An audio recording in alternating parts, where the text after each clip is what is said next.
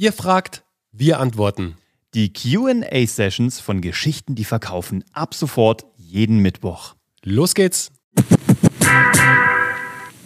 Warum spezifisch eine ungerade Zahl? Gregor, weil das äh, gemessen wurde. Du kriegst einen 20-prozentigen Uplift bei der Häufigkeit ähm, beim Lesen eines Blogbeitrages. Das wurde getestet äh, mit verschiedenen ähm, Gruppen, mit Testgruppen. Und wenn man eine ungerade Zahl drüber schreibt in eine Headline, klicken 20 Prozent mehr der Leute da drauf. Deswegen tust du auch auf eine Webseite, für alle interessant, wenn du Vorteile kommunizierst mit so Häkchen oder Bullet Points, ne, mit so einer Aufzählung, machst du entweder drei oder fünf. Du machst nicht vier, du machst nicht sechs, sondern du machst maximal fünf, weil mehr kann der menschliche Geist auf einen Blick nicht erfassen. Und auch da nutzt du ungerade Dinge. Jürgen hat, ich weiß nicht genau, was er macht, da steht nur überzeugen ohne Gedöns ist sein Hauptthema. Also sozusagen, ich weiß nicht genau, Jürgen, vielleicht schreibst du nochmal rein, was dein äh, Business tatsächlich ist, weil du hast geschrieben, deine vier Themen könnten sein, Kommunikation und Überzeugungsfaktoren. Also wie bekomme ich Menschen überzeugt? Super spannend, auch für Sales-Leute super spannend. Zweites Thema wäre Psychologie und überzeugende Tricks der Überzeugungskünstler. Also es gibt ja Menschen, die da irgendwie sehr gut drin sind. Es gibt auch diesen tollen Negotiator, diesen, diesen FBI-Verhandler. Der ist irgendwie relativ prominent, ich weiß nicht, wie der heißt. Voss, glaube ich, irgendwas V-O-S-S. Von dem kann man lernen, wie man verhandelt, weil der fürs FBI die, ähm, die Zeugen, also die, äh, die, die Geiseln frei verhandelt hat. Super Thema. Dann, ähm, ich bin Kampfsportler. Was hat ähm, Überzeugung zu tun? Was hat Überzeugung mit Kampfsport zu tun? Super interessant habe ich auch eine Historie, lange, lange Kampfsport gemacht, habe ich auch viel, viele Beiträge zu gemacht. Was ich gelernt habe vom Kampfsport, was ich aufs Business übertragen habe, funktioniert hervorragend. Und Vitalität ist die Basis für Überzeugung. Wie du dich fürs Business fit machst, ist ein super Themenkanon. Jürgen, ohne jetzt, also äh, Jürgen, ohne genau zu wissen, was du tust, klingt das auf den ersten Blick nach guten Sachen. Und er sagt Nash, okay. Business Coaching. Ah, cool. Business, ja, perfekt. Also Jürgen, das ist ein Haken dran. Das sind super vier Themen, wenn du die jetzt äh, befüllst mit Unterthemen. Und wenn ihr, das ist ein super Tipp übrigens an alle, wenn ihr euch vier Themen überlegt. Vier gute Themen habt ihr, wenn ihr ein Oberthema schreibt und sofort, ohne nachzudenken, zehn Stichpunkte drunter schreiben könntet, was einzelne Beiträge wären.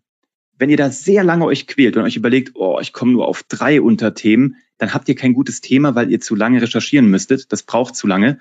Das ist das, wo wir im dritten Webinar drauf eingehen werden, wie ihr schnell Input rausbekommt, also äh, Output hinbekommt in Social Media, also wie ihr schnell Beiträge schalt, schreibt, die richtig gut sind. Und wenn ihr dann richtig in die Recherche immer gehen müsstet, wäre es schwierig. Aber so, Jürgen, wie du es gerade geschrieben hast, klingt das eher so, als wärst du sehr tief drin in deinen Themen.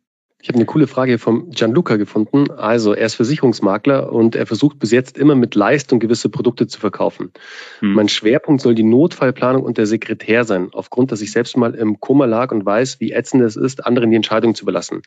Hm. Sollte die Story der Makler für Versicherung sein oder der Notfallplaner?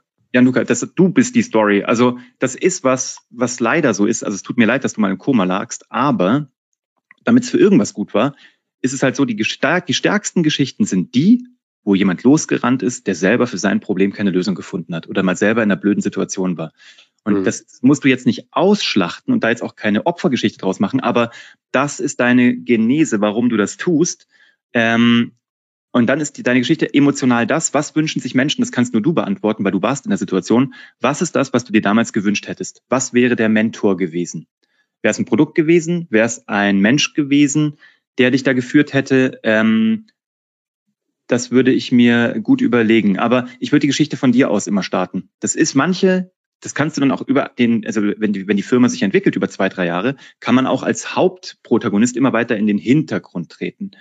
Aber die meisten, gerade jungen Unternehmen, lassen sich am besten vermarkten über die Köpfe, weil die erzählen uns noch was. Ja, wir haben den Tim begleitet, Tim Launhardt, äh, der ist, der hat eine Generalvertretung bei der Allianz, Gianluca, den kannst du vielleicht mal als Beispiel anschauen. Der hatte eine ähnliche Herausforderung wie du, aber was er gemacht hat, er hat sich komplett ähm, auch spezialisiert eben auf das Thema Vorsorge für Familie und hat da seine kompletten Themen drumherum aufgebaut. Das ist ja. sehr spannend kannst du mal bei uns auf der Seite anschauen unter Teilnehmerstimmen. Da findest du den Tim. Also ähnliche Herausforderungen wie du. Jetzt du mit einer anderen Story natürlich noch, aber da siehst du mal, wie der Tim das gemacht hat für sich. Da kam auch gerade, glaube ich, weiter oben eine Frage, ich weiß nicht, wer sie gestellt hatte, wie man Versicherungsleistungen für Kinder vermarktet. Auch da ist der Tim genau richtig, hm. weil der Tim kam zu uns und hat gesagt, ich bin halt einfach bei der Allianz. Jeder hat hier die gleichen Produkte. Wir nennen uns alle Generalvertretung oder wie auch immer das, die sich schimpfen. Wir sind alle gleich. Also ich habe überhaupt kein Unterscheidungsmerkmal. Und dann hat er uns irgendwann gesagt, so, ich, ich habe keine Story. Und dann habe ich gesagt, was machst du denn? Und sagt er, naja, ich habe halt irgendwie, mir ist halt wichtig, dass ich Menschen nur mit den Produkten versichere, mit denen ich meine eigene äh, Familie versichert habe.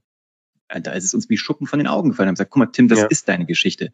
Du bist derjenige, der nur die Sachen weitergibt, die er selber im Einsatz hat und getestet hat. Und du, nur was für deine Familie gut genug ist, ist für andere Familien gut genug. Und dann ist er eingestiegen in das äh, äh vor Ort, sponsert er digital, aber auch vor Ort die Trikots von Kinderfußballvereinen. Er hat eine totale regionale Bekanntheit aufge äh, aufgebaut. Durch den Podcast ist er in die Zeitung gekommen.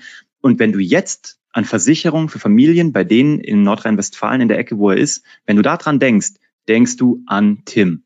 Also das auch, wer in dem Bereich ist, gerade in so vergleichbaren Sachen, Anwälte, Finanzvertrieb, Yoga, Sporttrainer, da geht es nur über euch und über euer Wertesystem. Und da bin ich mir sicher, dass wir bei jedem von euch einen Story-Fingerabdruck finden werden.